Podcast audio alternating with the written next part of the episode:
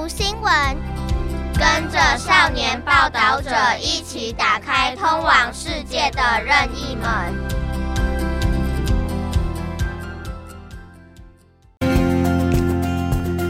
รับฟัง The Reporter เปิดโลกทัศน์ใหม่ให้แก่เยาวชน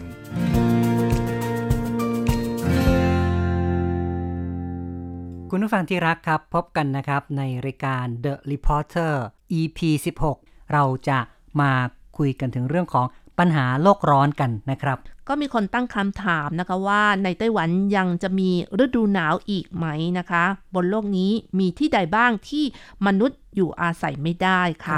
เดี๋ยวนี้นี่ฤดูร้อนก็ร้อนขึ้นเรื่อยๆ เป็นความรู้สึกที่ทุกคนนั้นเผชิญได้ ในความเป็นจริง ภาวะโลกร้อน และการเปลี่ยนแปลงสภาพภูมิอากาศที่เกิดจากก๊าซเรือนกระจกนั้น ได้เริ่มส่งผลกระทบต่อชีวิตของเรา แต่ฤดูร้อนจะร้อนขึ้นจริงหรือ อะไรคือสาเหตุที่อยู่เบื้องหลังอุณหภูมิที่เพิ่มสูงขึ้น นอกจากอุณหภูมิที่สูงขึ้นแล้ว สภาพอากาศที่เปลี่ยนแปลงจากกระทบอะไรอีกบ้าง เราก็มาดูว่าปรากฏการณ์และผลกระทบเหล่านี้จะมีอย่างไรกันบ้างนะครับ ค่ะ โดยผ่านข้อมูลที่เขาบันทึกเอาไว้นะคะ ในเดือนกรกฎาคมปีนี้ค่ะ ก็มีรายงานอุณหภูมิสูงทำลายสถิติทั่วโลกซ้ำแล้วซ้ำเล่าค่ะ ในยุโรปเกิดคลื่นความร้อนเซอร์เบรัสโดยมีอุณหภูมิสูงเกิน 40 องศาเซลเซียส แล้วก็อีกฟากหนึ่งของมหาสมุทรแอตแลนติก คือหุบเขามรณะนะคะ ที่แคลิฟอร์เนียสหรัฐนะคะเผชิญคลื่นความร้อนที่ใกล้เคียงกับประวัติศาสตร์ อุณหภูมิสูงสุดเป็นประวัติการในเอเชียคลื่นความร้อนเริ่มคุกคามอินเดียในเดือนเมษายน จนกระทั่งอุณหภูมิสูงถึง 47 องศาเซลเซียสในเดือนมิถุนายนค่ะ ครับ การเปลี่ยนแปลงสภาพภูมิอากาศนั้นไม่เพียงเกิดปรากฏการณ์อุณหภูมิสูงเท่านั้น แต่ยังก่อให้เกิดภัยพิบัติร้ายแรง จากสภาพอากาศสุดขั้ว อย่างเช่น ฝนตกหนักเกิดขึ้นทางภาคตะวันออกของสหรัฐ เมื่อ9กรกฎาคมที่ผ่านมา ส่งผลให้ประชาชน 50 ล้านคน ในพื้นที่ชายฝั่งตะวันออก เสี่ยงต่อการเกิดน้ำท่วม ฝนตกหนักหลายวันในเกาหลีใต้ทำให้เกิดน้ำท่วมและดินถล่มเป็นวงกว้าง มีผู้เสียชีวิตถึง 40 ราย และฝนตกหนักที่คิวชูญี่ปุ่นเมื่อ 10 กรกฎาคม สถิติสูงสุดเป็นประวัติการทางการท้องถิ่นต้องอพยพผู้คนหลายแสนคนเป็นกรณีฉุกเฉิน และยังทำให้มีผู้เสียชีวิตอีก 6 รายด้วย ค่ะ นอกจากนี้แล้วที่อินเดียนะคะ ซึ่งเป็นฤดูฝนตั้งแต่เดือนมิถุนายนจนถึงเดือนกันยายนของทุกปี ในวันที่ 9 กรกฎาคม ปริมาณน้ำฝนวันเดียวมีมากถึง 153มิลลิเมตรทำลายสถิติในรอบ 40 ปีสำหรับเกาะเมาอี ซึ่งเป็นเกาะใหญ่อันดับ 2 ในฮาวายนะคะ เมื่อวันที่ 8 สิงหาคม เนื่องจากความแห้งแล้ง และ ลมแรงที่เกิดจากพายุไต้ฝุ่น ได้เกิดไฟป่าที่เลวร้ายที่สุดในรอบศตวรรษ เผาเมืองประวัติศาสตร์ลาไฮนาจนถึงวันที่ 18 สิงหาคมนะคะ ก็มีผู้เสียชีวิตแล้ว 101 รายนะคะเนาะนะแล้วครัก็บสูญหายอีกหลายพันคน และจำนวนผู้เสียชีวิตก็ยังคงเพิ่มขึ้นอย่างต่อเนื่องด้วย ครับ อันนั้นก็เป็นตัวเลขที่เขาเก็บสถิติเอาไว้จนถึงวันที่ 18 สิงหาคมนะครับ เพราะว่าเป็นสถิติของวันที่มีการรายงานครั้งสุดท้ายนั้นนะครับ ทีนี้เนี่ยก็ต้องบอกว่าฤดูร้อนปีนี้ไม่เพียงแต่อากาศร้อนละอุ ผู้คนทั่วโลกก็ได้รับผลกระทบอย่างรุนแรง จากภัยพิบัติที่เกิดจากสภาพภูมิอากาศด้วย หลังจากนี้ฤดูร้อนจะร้อนขึ้นทุกปีหรือไม่ การเปลี่ยนแปลงด้านสิ่งแวดล้อม ระบบนิเวศจะเป็นอย่างไร ผลกระทบจากสภาพภูมิอากาศนั้นเป็นอย่างไร มีการเก็บสถิติเอาไว้ ซึ่งเราก็จะมาเล่าต่อนะครับ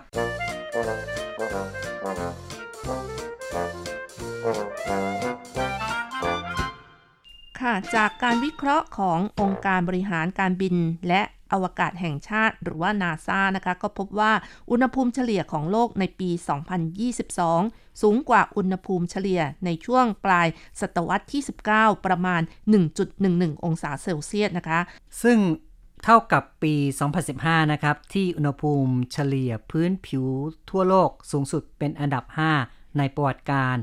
แล้วก็ปี 2014 ถึง 2022 นั้นถือเป็น 9 ใน 10 ปีที่ร้อนที่สุดในประวัติการ นับจากปี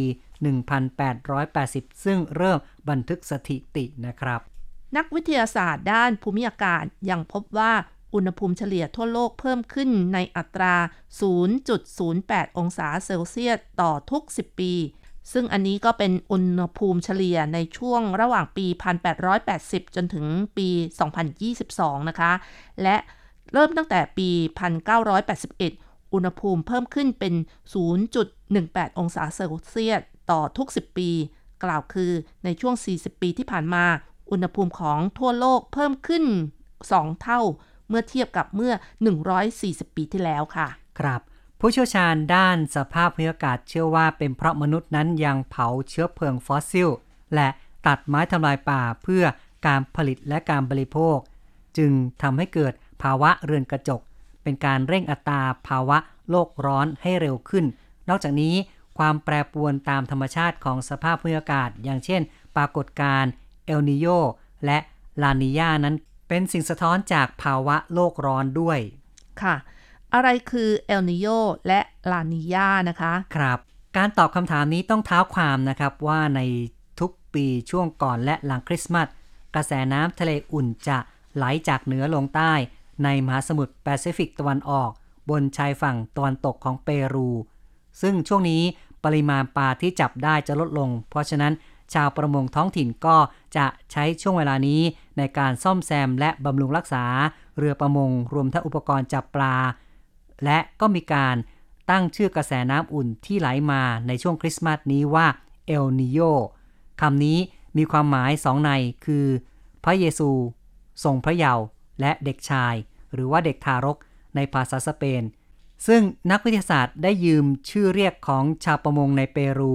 เรียกปรากฏการณ์ที่เกิดขึ้นทุกๆหลายปี คือประมาณ 2-7 ปี ในมหาสมุทรแปซิฟิกตะวันออกบริเวณศูนย์สูตรนะครับ ซึ่งน้ำทะเลร้อนขึ้นอย่างผิดปกติ และส่งผลกระทบต่อสภาพภูมิอากาศโลกเรียกกันว่าเอลนิโยด้วยนะครับ อย่างไรก็ตามอุณหภูมิของน้ำทะเลในแถบเส้นศูนย์สูตรแปซิฟิกตะวันออกบางครั้งก็จะหนาวจัดมาก และส่งผลกระทบต่อสภาพภูมิอากาศโลก แทบจะตรงข้ามกับปรากฏการณ์เอลนิโยปรากฏการณ์เย็นที่ผิดปกตินี้ก็ได้รับการตั้งชื่อโดยนักวิทยาศาสตร์ว่าลานิยาซึ่งแปลว่าเด็กผู้หญิง หรือทารกหญิงในภาษาสเปน นี่คือที่มาของชื่อ ตรงข้ามกับเอลนิโยนะคะครับผู้อำนวยการศูนย์วิจัยการเปลี่ยนแปลงสภาพภูมิอากาศที่เกิดจากมนุษย์ของสภาวิจัยแห่งชาติ คือนายฉีฮ่างฉงนะครับอธิบายว่าในช่วงไม่กี่ปีที่ผ่านมา โลกประสบกับปรากฏการณ์ลานิญาในทางทฤษฎีนั้นน่าจะทำให้โลกเย็นลง แต่ก็มีรายงานอุณหภูมิสูง ในสถานที่ต่างๆ บ่อยครั้ง และปรากฏการณ์เอลนิโยที่เริ่มต้นในปีนี้ สร้างความประหลาดใจมากต่อนักวิทยาศาสตร์ เนื่องจากว่าในอดีตปรากฏการณ์เอลนิโยนั้น อุณหภูมิน้ำทะเลในมหาสมุทรแปซิฟิกตะวันออกจะเพิ่มขึ้นเป็นหลัก แต่ว่าเดี๋ยวนี้ พบว่าอุณหภูมิน้ำทะเลทั่วโลกเพิ่มขึ้นหมดเลยค่ะองค์การอุตุนิยมวิทยาโลกแห่งสหประชาชาติหรือว่า WMO ชี้ให้เห็นว่าปรากฏการณ์เอลนิโยและก๊าซเรือนกระจกที่มนุษย์ปล่อยออกมานั้น จะทำให้อุณหภูมิของโลกนั้นสูงขึ้นทำลายสถิติในอีก 5 ปีข้างหน้า ดังนั้นจึงคาดว่าอุณหภูมิของโลกจะเพิ่มเกินจุดอันตราย 1.5 องศาเซลเซียส ในอีกไม่กี่ปีข้างหน้า ค่ะ ก็มีคำถามนะคะว่าทำไมตั้งจุดเตือน อุณหภูมิเพิ่มขึ้นไม่เกิน 1.5 องศาเซลเซียส ครับ ก็เป็นเป้าหมายร่วมกันของประเทศต่างๆ ทั่วโลกที่กำหนดในข้อตกลงปารีสปี 2015จำกัด การเพิ่มขึ้นอุณหภูมิโลกไม่ให้เกิน 1.5 องศาเซลเซียส เทียบกับค่าเฉลี่ยก่อน ยุคอุตสาหกรรม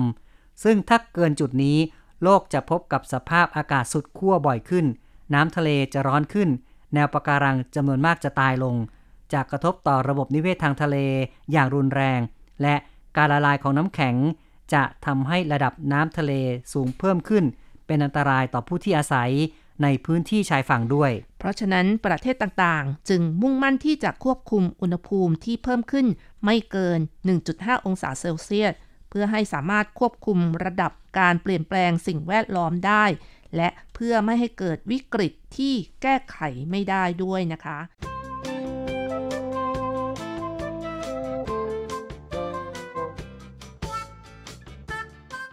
ฤดูร้อนกำลังยาวนานขึ้น แล้วก็มีความกังวลว่าอาจจะไม่มีฤดูหนาวในไต้หวันตั้งแต่ปี 2060 นี่นะครับ ค่ะ ในขณะที่ภาวะโลกร้อนทวีความรุนแรงมากขึ้น นักวิทยาศาสตร์ยังได้ค้นพบว่าทั้ง 4 ฤดูของทั่วโลกกำลังเปลี่ยนแปลง โดยฤดูร้อนจะยาวนานขึ้นเรื่อยๆ อีก 3 ฤดูก็คือ ฤดูใบไม้ผลิฤดูใบไม้ร่วง และฤดูหนาวก็จะค่อยๆ สั้นลง เมื่อความยาวของฤดูการเปลี่ยนไป น้ำแข็งในทะเลมีปรากฏการณ์ที่น่ากังวลเช่นกัน การวิจัยล่าสุดในวารสารวิทยาศาสตร์ Nature Communication นะคะ ก็พบว่า พื้นผิวมหาสมุทรอาร์กติก อาจปราศจากน้ำแข็งโดยสิ้นเชิงในฤดูร้อนปี 2030 และแม้แต่ภายใต้ภาวะการปล่อยก๊าซคาร์บอนของโลกที่ต่ำมาก น้ำแข็งในมหาสมุทรอาร์กติกก็ยังจะหายไปในฤดูร้อนปี 2050 เมื่อไม่มีน้ำแข็งในทะเลในฤดูร้อน การก่อตัวของน้ำแข็งจะช้าลงมากในฤดูหนาว ซึ่งในที่สุดอาจทำให้ชั้นน้ำแข็งหายไปโดยสิ้นเชิง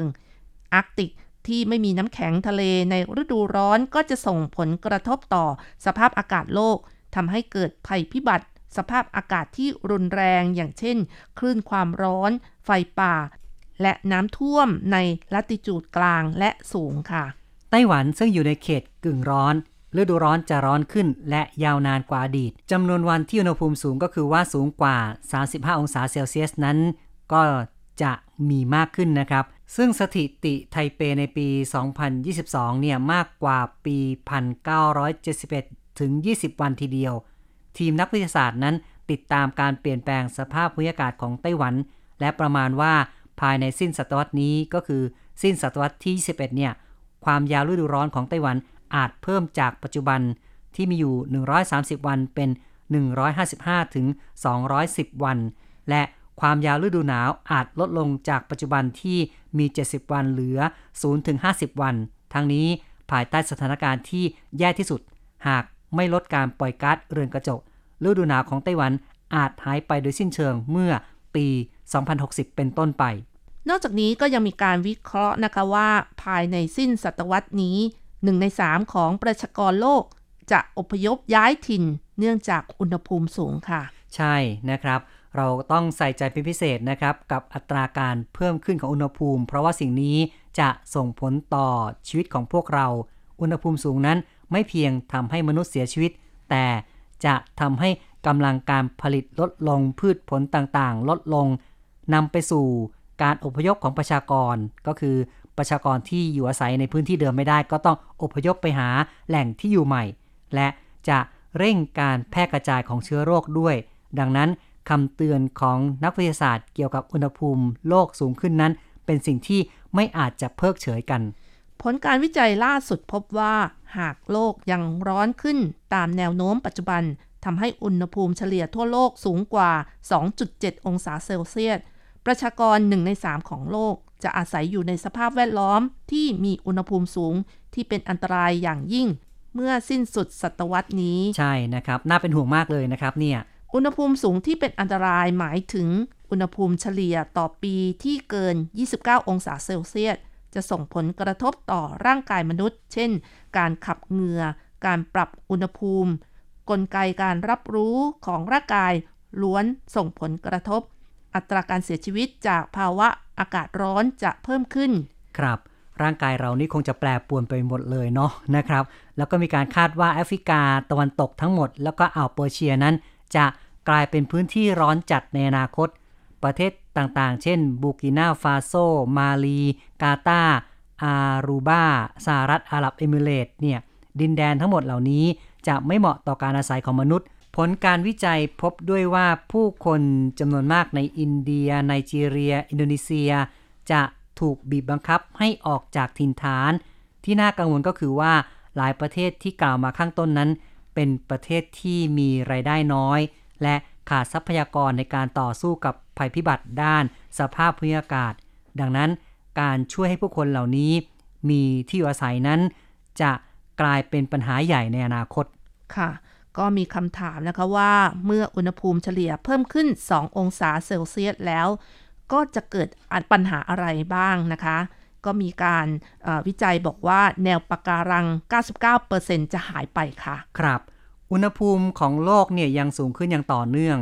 นอกจากกระทบต่อการดำรงชีวิตของมนุษย์แล้ว สัตว์และพืชในธรรมชาติก็ไม่สามารถที่จะหลีกหนีผลกระทบเหล่านี้ เวทีระหว่างรัฐบาลว่าด้วยนโยบายวิทยาศาสตร์ ด้านความหลากหลาย ทางชีวภาพและบริการจากระบบนิเวศนะครับ ซึ่งก็เป็นองค์กรระหว่างประเทศที่มีชื่อย่อนะครับว่า IPBES เนี่ย ก็มีการเผยแพร่รายงาน มีความหนาหลายพันหน้านะครับ ซึ่งบ่งชี้ถึงปัญหาของระบบนิเวศนะครับ ในปี 2019 ก็คือว่ารายงานนี้นิตีพิมพ์ในปี 2019 นะครับ ชี้ให้เห็นว่าหากไม่มีการควบคุมภาวะโลกร้อน สัตว์จำนวนมากจะหายไปจากโลกนี้ โดยเฉพาะอย่างยิ่งบรรดาสิ่งมีชีวิตที่ได้รับผลกระทบมากนั่นก็คือ ปะการัง ได้รับความสนใจเป็นพิเศษนะคะ เนื่องจากอุณหภูมิน้ำทะเลที่สูงขึ้น จะส่งผลโดยตรงต่อระบบนิเวศของแนวปะการังค่ะ แนวปะการังจึงเป็นตัวบ่งชี้สำคัญ ในการสังเกตผลกระทบ การเปลี่ยนแปลงสภาพภูมิอากาศ แม้ว่าแนวปะการังมีพื้นที่ไม่ถึง 1%ของก้นทะเลทั่วโลกแต่สามารถให้ที่อยู่อาศัย ประมาณ 25%ของสิ่งมีชีวิตในทะเล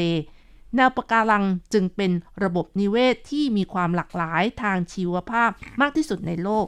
กล่าวคือการลดลงของแนวปะการัง หมายความว่าสิ่งมีชีวิตชนิดต่างๆ จะหายไปจากพื้นโลกมากขึ้นด้วย ครับ ดรโอเฮกกูเบิร์กนะครับผู้อำนวยการศูนย์วิจัยการเปลี่ยนแปลงระดับโลกที่มหาวิทยาลัยควีนสแลนด์ ในออสเตรเลียก็ได้ชี้ว่า การวิจัยนั้นพบว่า14%ของปะการังหายไปตั้งแต่ปี 2009 ในปี 2018 คณะกรรมการระหว่างรัฐบาลว่าด้วยการเปลี่ยนแปลงสภาพภูมิอากาศของสหประชาชาติ หรือว่า IPCC นั้นได้เผยแพร่รายงาน ชี้ให้เห็นถึงความแตกต่างระหว่างแนวปะการังเมื่อ อุณหภูมิโลกเพิ่มขึ้น 1.5 องศาเซลเซียส และ 2 องศาเซลเซียส ซึ่งก็คือว่า เมื่ออุณหภูมิโลกเพิ่มขึ้น 1.5 องศาเซลเซียส แนวปะการังจะลดลง 70-90%แต่ถ้าว่าเพิ่มขึ้น 2 องศาเซลเซียส แนวปะการังจะหายไปถึง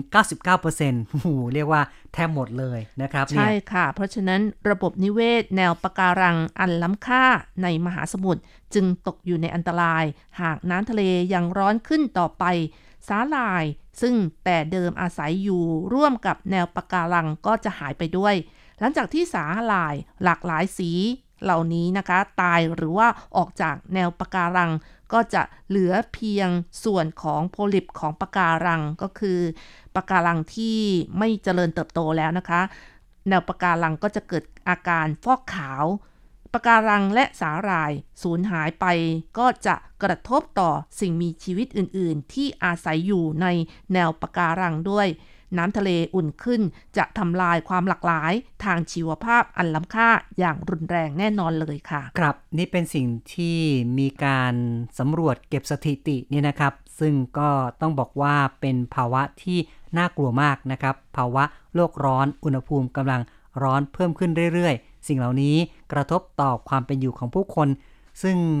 ถ้าจะว่าไปเนี่ยแสงชัยก็เริ่มรู้สึกนะครับว่าฤดูหนาวปีนี้เหมือนกับว่าไม่ได้หนาวเย็นเหมือนอย่างในอดีตอีกแล้วนะ คือหนาวสั้นๆนะคะ คือหนาวเย็นเป็นระยะสั้น แล้วก็เป็นช่วงๆ แล้วก็หลังจากที่หนาวแล้วก็อุณหภูมิก็จะขึ้นมาคล้ายๆ กับหน้าร้อนท่านนะสิครับ ก็เรียกว่าโลกร้อนขึ้นจริง ๆ เป็นเรื่องที่หลายคนนั้นควรที่จะต้องพึงสังวร แล้วก็ต้องพยายามที่จะต้องหาทางลดการปล่อยก๊าซเรือนกระจกนะครับ พยายามช่วยกันประหยัดพลังงานเพื่อช่วยกันอนุรักษ์โลกใบนี้ ให้อยู่จนถึงลูกหลานของเรา เอาละครับ การพูดคุยในวันนี้ แสงชัยกับรจรัตอำลาไปก่อน อย่าลืมกลับมาพบกันใหม่ในครั้งต่อไป สวัสดีครับ สวัสดีค่ะ